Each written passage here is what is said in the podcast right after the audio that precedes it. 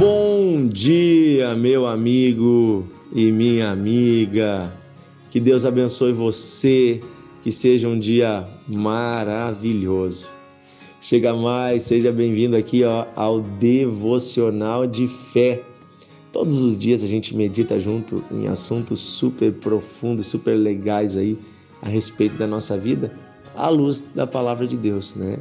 Conhecendo a partir da Bíblia, a partir daquilo que o Senhor nos deixou escrito, uh, coisas, mensagens, né, sentidos para nossa existência.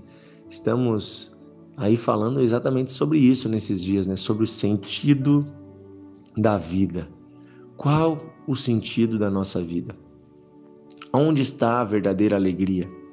Onde está a verdadeira satisfação? E por que nós existimos? Por que estamos aqui? Você já pensou sobre isso?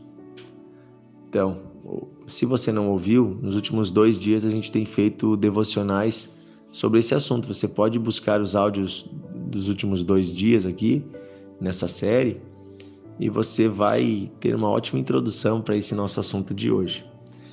O nosso amigo Salomão, que foi rei de Israel, ele ele vai chegar a uma conclusão de onde está, de qual é o melhor, a melhor forma de um homem ou uma mulher viver e onde está um, algo com sentido né, para nossa existência.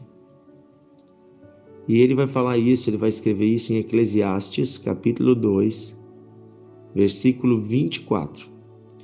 E depois também lá no final do seu livro, nós vamos ler, ele vai novamente falar um resumo assim das suas conclusões a respeito do que faz sentido em nossa vida.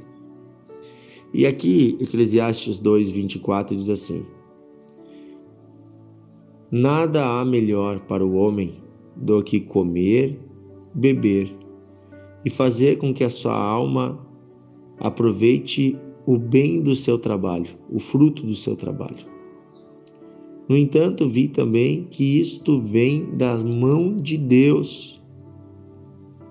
Pois separado de Deus, quem pode comer ou quem pode alegrar-se? Olha só. Porque Deus dá sabedoria, conhecimento e prazer ao homem que lhe agrada, mas ao pecador dá trabalho, para que ele ajunte e amontoe a fim de dar àquele que agrada a Deus. Também isso é vaidade e correr atrás do vento. Sabe, queridos, aqui Salomão vai chegar a uma conclusão de tudo aquilo que ele havia verificado antes, quando ele viveu intensamente aqueles três estilos de vida, né? Primeiro buscando um conhecimento acadêmico profundo, profundo, depois buscando prazeres imediatos, bebida, noite, mulheres e depois, por último, buscando bens materiais. E ele chega à conclusão de que nenhuma dessas três coisas sacia a alma do homem, nenhuma dessas três coisas é suficiente para nos fazer feliz. Então, no final, ele diz que o melhor é aproveitar cada dia, trabalhar, se alegrar com a sua família, comer, beber, do fruto do seu trabalho mas tudo isso vem de Deus. Recebendo isso tudo como um presente de Deus. E ele diz: separado de Deus, quem pode comer ou alegrar-se? Ou seja, a vida só tem sentido com moderação. É isso que ele está falando. Trabalhar e comer e beber. Ele está falando o quê? De uma vida comum do dia a dia, uma vida simples, com moderação. Que há alegria nela, né? E isso tudo com a presença de Deus. E ele chega à conclusão de que é Deus quem dá sabedoria, conhecimento e prazer ao homem. Ou seja, o sentido da vida. A vida só vai fazer sentido, todo o seu esforço, todo o seu trabalho, tudo que você faz só tem sentido se você estiver conectado com Deus. Se você tiver uh, com o seu coração conectado ao Senhor. E é esse o convite de Deus para você. Conecte-se com Ele. Esteja conectado com o Criador. Esteja conectado com aquele que fez todas as coisas. Você vai começar a aproveitar muito mais sua vida. Você vai ver que às vezes menos é mais. Tanta gente gasta tanto tempo acumulando, acumulando, acumulando e não aproveita o dia a dia com a sua família. Sentar em casa, almoçar com a esposa, almoçar com os filhos, estar de bem com as pessoas. Gente, isso vale mais do que tudo. Isso é fruto de estar em paz com Deus. Isso é fruto de estar em comunhão com Deus. Sabe? Quando estamos em comunhão com Deus, tudo vai para o seu lugar. Comunhão significa estar unido, estar em paz. Como é que eu vou estar em paz com Deus se eu estou vivendo uma vida errada? Se eu estou vivendo uma vida cheia de pecado, de maldade, se eu estou passando por cima dos outros, se eu estou numa busca desesperada pelo prazer e um prazer momentâneo, cheio de impureza, eu nunca vou ter paz com Deus. Mas eu tenho paz com Deus quando eu vivo uma vida moderada e quando eu me entrego a Ele dando a Ele o lugar devido. Qual é o lugar devido? O lugar de Senhor da minha vida. E lá no final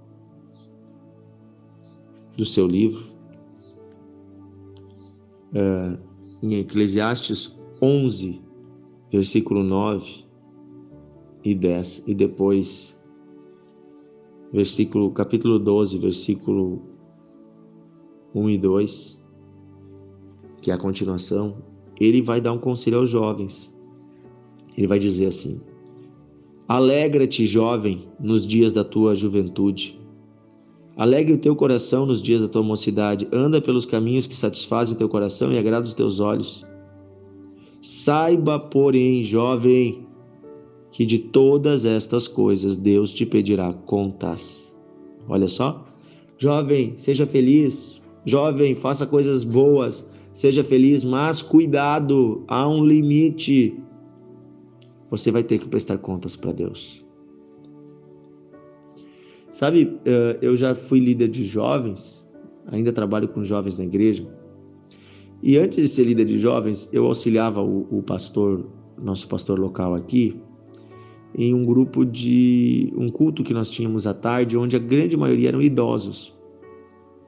Eram pessoas de 55 até 80 e poucos anos, até 90 eu tinha.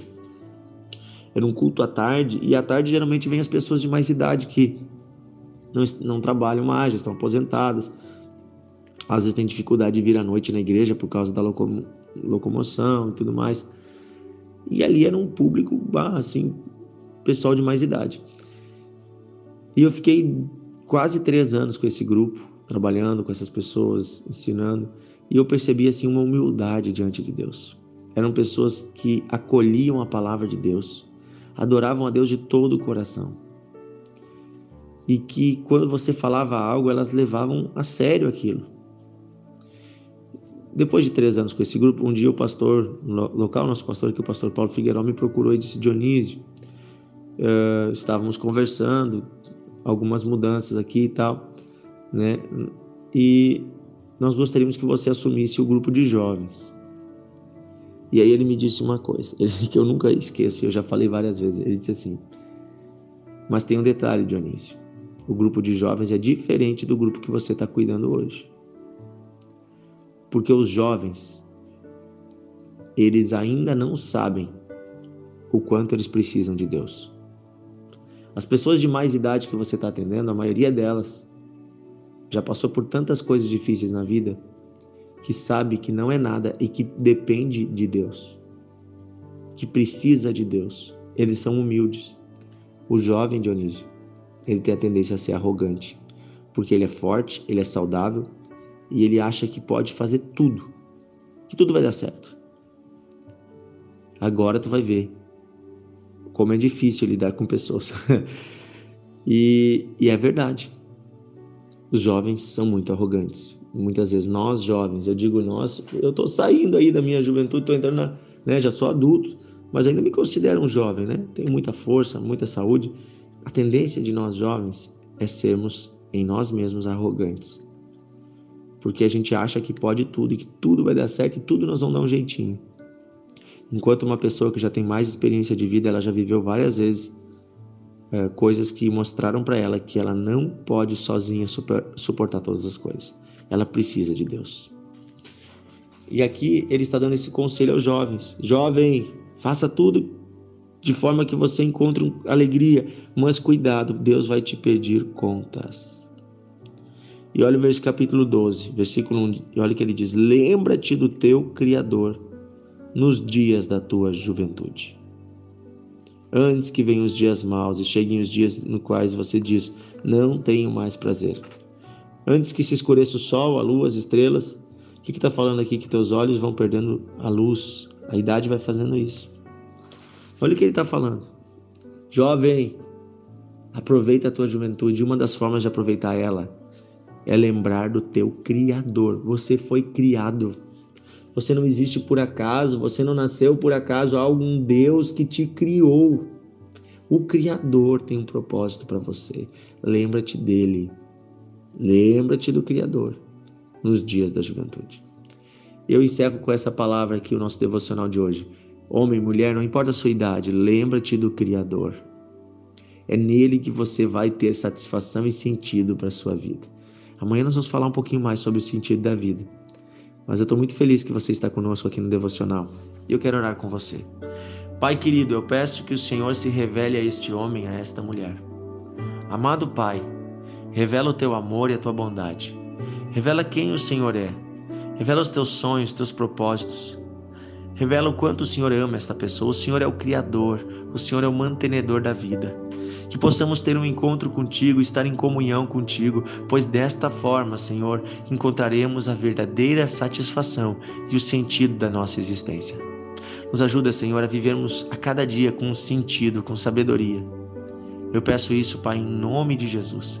Senhor, eu peço por essa pessoa que está pensando em tirar a própria vida por essa pessoa que acha que não há um sentido para sua vida. Pai querido, eu peço agora, ilumina o coração desta pessoa com a luz de Jesus Cristo, mostrando a esta pessoa o valor que ela tem, mostrando a esta pessoa que essas circunstâncias difíceis são passageiras e são pequenas perto de tudo que o Senhor projetou. O Senhor é um Deus de amor, o Senhor é um Deus de bondade. Revela a nós a tua bondade. Pai querido, eu peço isso, Senhor, em nome de Jesus. Amém e amém. Que Deus abençoe você, que você possa desfrutar da alegria, da bondade que vem de Deus. Amanhã estamos juntos com mais um devocional de fé.